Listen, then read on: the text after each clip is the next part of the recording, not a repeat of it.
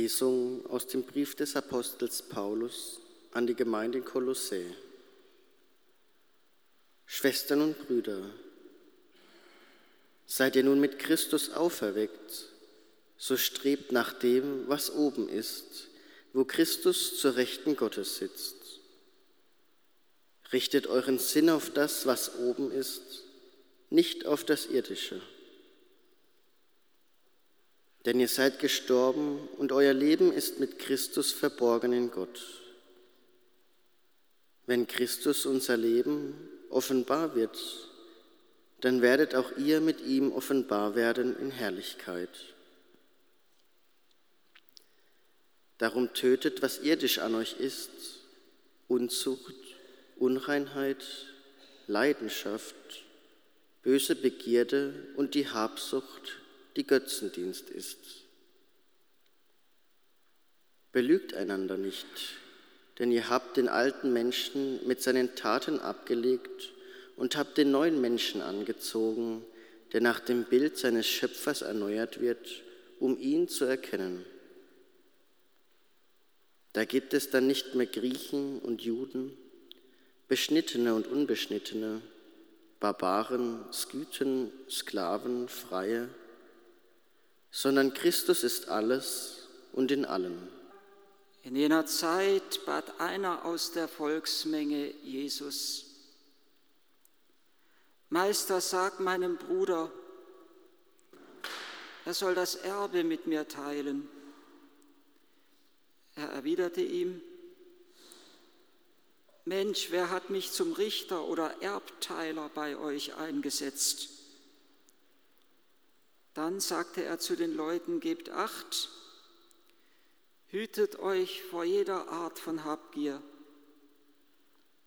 Denn das Leben eines Menschen besteht nicht darin, dass einer im Überfluss seines Besitzes lebt.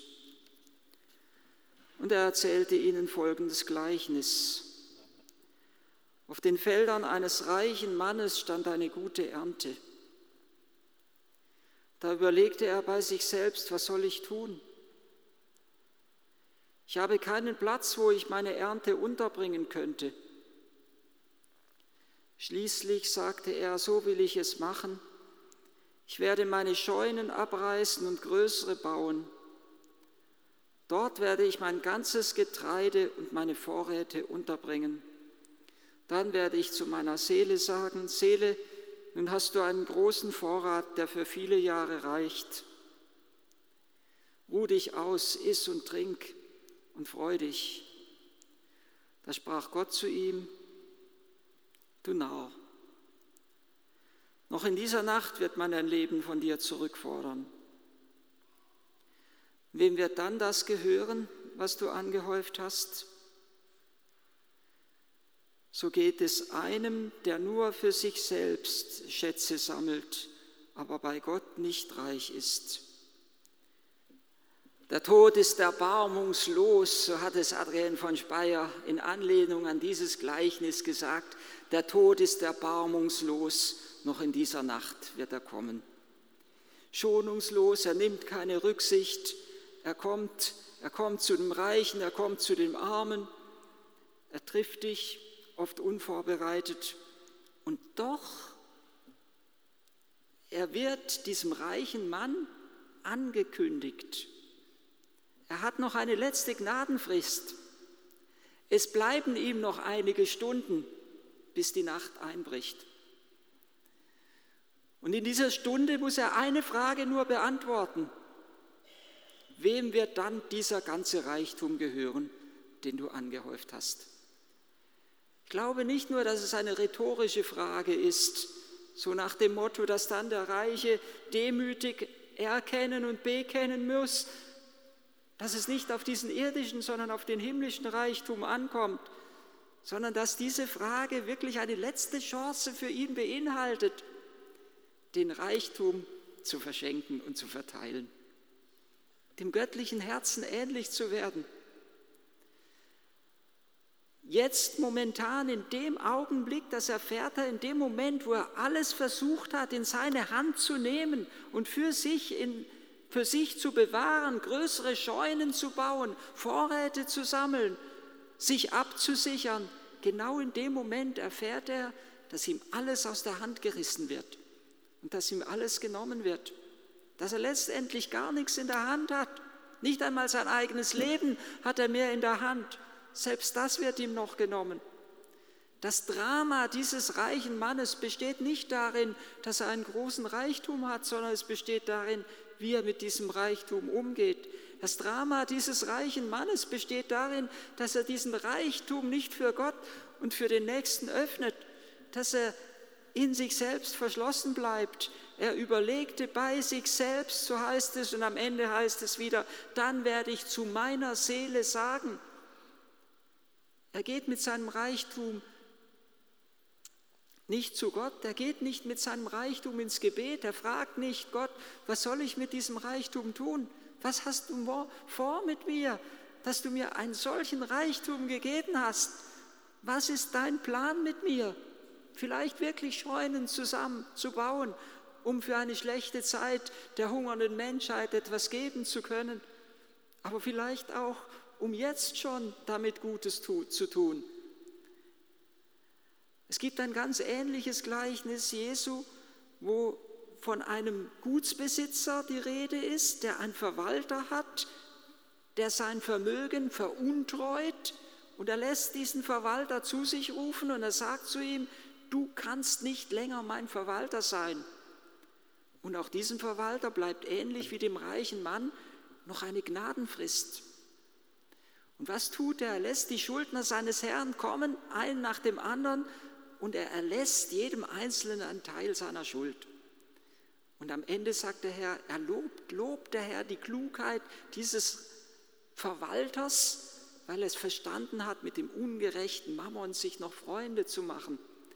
Und es wird uns da eines bewusst, es geht nicht um die Ungerechtigkeit, dass er etwas verteilt, was ihm eigentlich gar nicht gehört, sondern es geht darum zu zeigen, dass der Reichtum des Menschen all das ist, was er in Liebe verschenkt hat. Der Reichtum eines Menschen ist nicht das, was er für sich selbst angehäuft hat, sondern das, was er an andere weitergeschenkt hat. Das Geheimnis der Frucht besteht ja gerade darin, dass sie geopfert wird. Das Geheimnis des Weizenkorns besteht ja gerade darin, dass es in die Erde fällt und stirbt und neue Frucht hervorbringt. Wer nur für sich selber Reichtümer sammelt, der bleibt in sich selber verschlossen, der öffnet sich nicht zum Du hin und dessen Leben bleibt unfruchtbar. Das, was mit dem Reichen geschieht, noch in dieser Nacht, wird dein Leben von dir zurückgefordert. Dass er stirbt, noch in der gleichen Nacht, ist nur ein äußeres Bild für das, was innerlich in ihm geschehen ist. Der Mensch ist in dem Maße lebendig, in dem er liebt. Der Mensch ist in dem Maße lebendig, in dem er dem Herzen Gottes ähnlich wird. Das Herz Gottes und der Lebenskreislauf des dreifaltigen Gottes besteht nicht darin, in sich selbst verschlossen zu sein, sondern das Herz Gottes besteht darin, das Geheimnis seines Herzens, dass er sich öffnet, dass er uns Anteil gibt an seinem Reichtum. Der Mensch ist in dem Maße lebendig, in dem er dem Herzen Gottes ähnlich wird. Und wir dürfen nicht in die Gefahr verfallen, zu sagen, naja, uns kann das nicht passieren, denn wir sind ja schließlich nicht die Reichen, die mit einer reichen Ernte protzen können, die einen großen Reichtum haben. Wir dürfen nicht vergessen, dass dieses Gleichnis nicht nur eine materielle Dimension beinhaltet, sondern auch eine geistliche Dimension.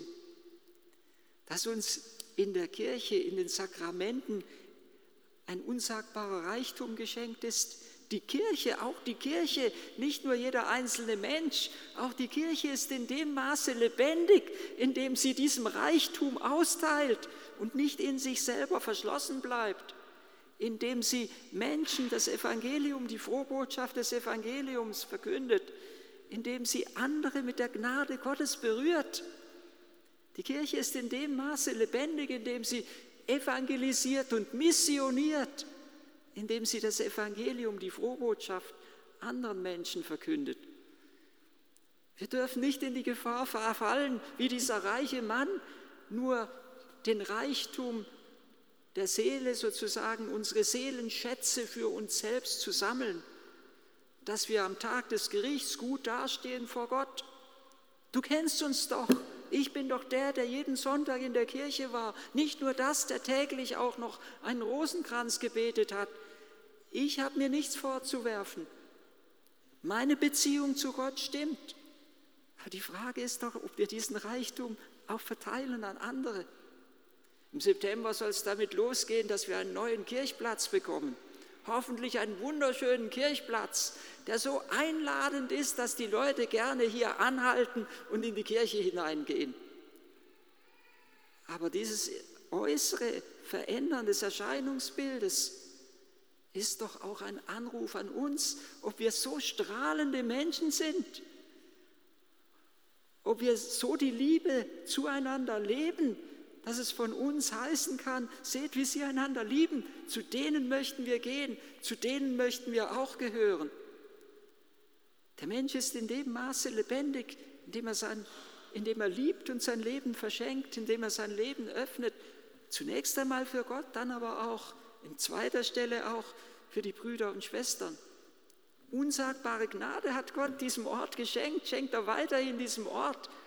Er ist die Erstursache, dass dieser Ort lebendig ist, aber wir sind die Zweitursachen, die ebenso mitwirken müssen, dass diese Gnade die Herzen der Menschen berühren und erreichen kann. Der reiche Mann. Das Erste, was er tun hätte können, ist einmal das Loblied Gottes singen für den Reichtum, der ihm geschenkt ist. Nicht nur mit sich selbst zu überlegen, was soll ich tun, dass mir ja nichts verloren geht, sondern auf Gott hin sein Leben zu öffnen und in dem Moment,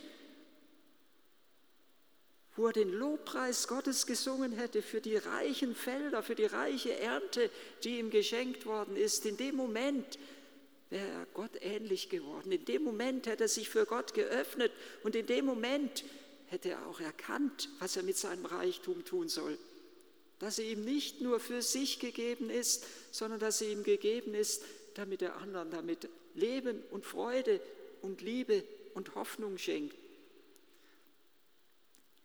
Gott ist keine Scheune, so hat es in Anlehnung an dieses Gleichnis Adrian von Speyer gesagt, sondern er ist die sich verschenkende Liebe.